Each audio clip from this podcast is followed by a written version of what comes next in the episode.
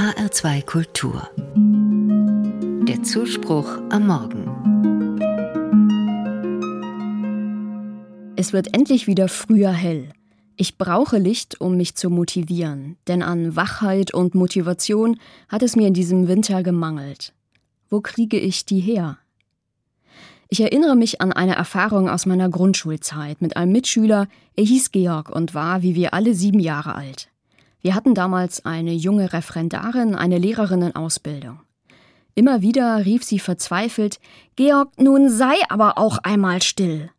Die Lehrerin scheiterte regelmäßig daran, dass Georg keine Lust hatte, Mathe oder Deutsch zu machen. Er wollte Spaß haben, lustig sein, auch zeigen, dass er mehr Macht hat als die Referendarin. Solange wir anderen lernen wollten, hatte Georg wenig Einfluss. Aber wenn wir auch so drauf waren wie er und meinten, jetzt soll es lustig sein, dann war klar, dass es nicht ruhig blieb in der Klasse. Heute bin ich 34 Jahre älter und ich denke an Georg damals. Manchmal entdecke ich auch in mir so ein Kind, das sagt bei unliebsamen Arbeiten wie Putzen, Protokolle abtippen, auch Arbeitsblätter machen für den Unterricht so, jetzt ist Spaß dran. Musik an und aufhören mit allem Doofen. So wie Georg damals. Zum Glück gab es damals in der Grundschulklasse auch die Freundin Christine. Christine hat öfter Georg wieder eingefangen. Zum Beispiel sagte sie zu Georg, Georg, du willst doch mein Freund sein, oder? Ich wünsche mir eine riesige Weltkugel. Kannst du mir die malen? Diese kluge Freundin hat geahnt, Georg war nur motiviert, wenn das, was er tun soll, direkt mit ihm zu tun hat. Er wollte ein Freund von Christine sein.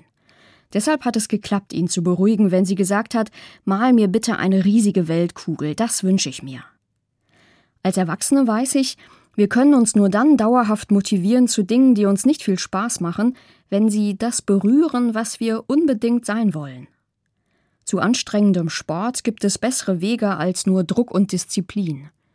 Ich kriege mich dazu besser, wenn es meinem inneren Bild entspricht. Ich bin beweglich. Ich bin jemand, die überwinden kann, was sich mir an Anstrengung in den Weg stellt.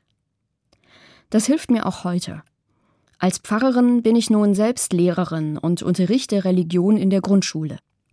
Mir ist wichtig, dass Kinder durch mich erfahren, wie wunderbar ein Moment der Stille sein kann. Und ich möchte mit Menschen herausfinden, wie sie sich behütet fühlen können, trotz äußerer Anspannung. Ich glaube, dafür habe ich ein Talent. Auch dafür bin ich auf der Welt. Wenn ich weiß, wofür ich was mache, fallen mir alltägliche Aufgaben leichter. Auch die Vorbereitung für den Unterricht, wenn ich gerade das Arbeitsblatt schreibe für meine zweite Klasse Religion. Ich setze an den Anfang, wie fühlt sich Stille für dich an? Male ein Bild und erzähle dann, wie sich Stille anfühlt. Ich weiß, auch die wuseligen Grundschüler erzählen gern, wie sie sich in der Stille an einen weiten Meeresstrand geträumt haben und durch die schäumende Brandung gesprungen sind und dabei etwas von der Tiefe und der Schönheit des Lebens geahnt und empfunden haben. Am Schluss fällt mir wieder Georg ein. In einem hatte er recht. Nach langer Konzentration brauchen meine Klasse und ich auch eine Pause zum Herumflitzen, zum Spaß haben oder mit einem lauten Lied.